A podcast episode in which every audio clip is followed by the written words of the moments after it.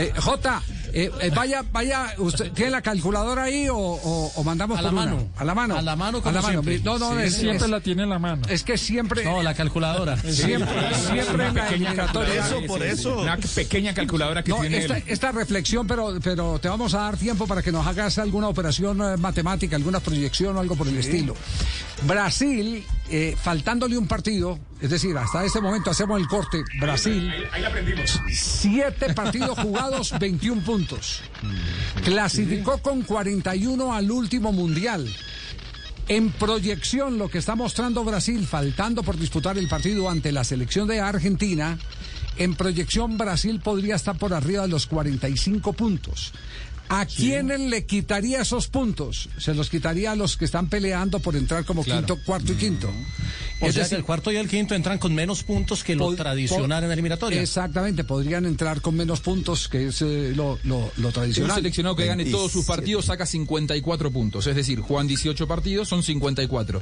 Sí. Brasil podría terminar la primera ronda con 27, es decir, con el 100% de todo lo que disputó. Es decir, supongamos que Brasil pierde dos partidos y empata uno. Sí. que se puede llegar a dar, estaría eh, por encima de los 40, estaría en 46 puntos. Sí, estaría Eh, o pues, sea, 45, 46 está- puntos. está muy 45. cómodo como para lograrlo. Exacto. Y, y si Argentina sigue con el nivel que está mostrando, también... También le sacará muchos eh, puntos va, al resto. Va a sacar muchos puntos al resto. Entonces, digamos que, que cada fecha va a ser el parto de si sumas un punto, lo vas a valorizar con los resultados de tus rivales frente a Brasil, Directos. frente a la selección de Argentina. Porque esos son los que los que van a, Además que a sabe que a cuadrar la caja. Hay mucha fuga de puntos porque hay muchos empates. Cuando un equipo le gana al, al otro, en la tabla suma tres puntos un, un- un equipo y el otro no suma nada, pero se agregan tres puntos a esa tabla general. Cuando hay empate, se suman dos puntos a la tabla general. Es decir, vamos a tener probablemente con tanto empate mucha fuga de puntos y muchos de los puntos además están yendo para Brasil y para Argentina. Por lo tanto, hay que pensar en una clasificación mucho más estrecha, mucho más apretada y con menos puntos. Se lo, se lo pongo en términos eh, numéricos, eh, eh. Juanjo. Mire, en la eliminatoria pasada, que fue la de la de Rusia, el cuarto fue Colombia y clasificó con 27. Sí. Y el quinto fue Perú y clasificó con 26, dejando por fuera a Chile, que también tenía 26. Sí. ¿Eso qué quiere decir? Que para clasificar directamente hasta el Mundial de Rusia, tomando el de Rusia y tomando el, el anterior, el de Sudáfrica, porque el de Brasil no nos sirve porque se hizo con nueve equipos. estaba Brasil. Claro, no está Entonces, con el 50% del rendimiento, usted entra sí o sí y entra de manera directa. Ajá. El 50% de los puntos son los 27 de 54 que hizo Colombia para Rusia. Eso 27, en una sí. eliminatoria normal, normal cuando no hay un equipo que cabalgue totalmente. Pero súmele otro, súmele otro, otro ítem. Eh, eh, Brasil clasifica con 41 y Uruguay fue el segundo, creo que clasifica con 31, 32. con 31, sí. 31, Sí, estoy sí. abusando un poquitico de la Sí. memoria, pero bueno, quiere decir que ese fosfogen está funcionando todavía. ¿cierto? 30 y- 31, 32, yo eh, tenía la vaga idea. Eh, 31, Argentina 31. puede hacer más, Más de 31. 31 y me atrevería a decir que va a estar 35, frisando los 40. Casi, sí. Argentina Sí. puede- entonces eso va a hacer que sea mucho más dramático que cada que cada Una partido carnicería. eso va a ser carnicería Una Ese es el carnicería. término, va a ser y una le, y carnicería le cada pongo fecha.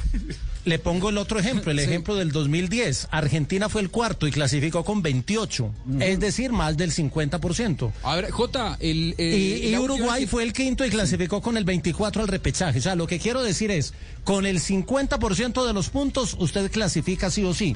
¿Cuál es el problema de Colombia hoy? Que tiene el 41,6% de los puntos. Tenés a, a mano la tabla del 2002, que, que, que yo recuerdo fue la 2000. última vez que cabalgó un seleccionado, que fue aquel Corea de Bielsa, Japón, de Bielsa, sí. que sacó muchos puntos. A ver cómo fueron, a ver si Que lo fue Corea y Japón, sí señor. Aquí la, aquí la estoy ¿Cuántos puntos ubicando. Él tiene, Clasificó. una calculadora vieja, pero funciona. Ar- funciona. Argentina clasificó con 43 y fue el primero. Ah, no fue tanto. entonces. No fue tanto. Paraguay fue el cuarto y clasificó con 30.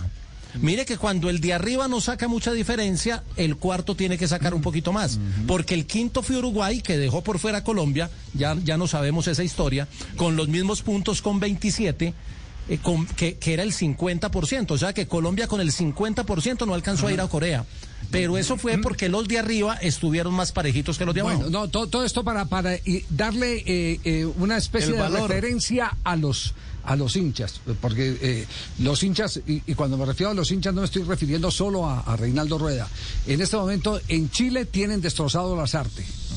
En Paraguay ni se diga. Ayer eh, en la rueda de prensa llena de desconsuelo de Berizzo eh, demuestra evidentemente que, que- que siente que, No lo hay, quieren. que hay un fantasma eh, en este momento, por no decir que un gallinazo que está parado en la baranda esperando que se muera, ¿cierto? En Perú también. En el que- Perú está en, en- en- en idénticas condiciones. Entonces, todo esto eh, genera un drama que es producto de la impotencia y de la sed con que los hinchas quieren el que su día a día tan eh, difícil, complicado en lo social, en lo económico y todo, lo reivindique el fútbol. Y entonces Quieren ganar los tres puntos siempre y no importa el rival y puntos, el... no importa Y absolutamente empate nada.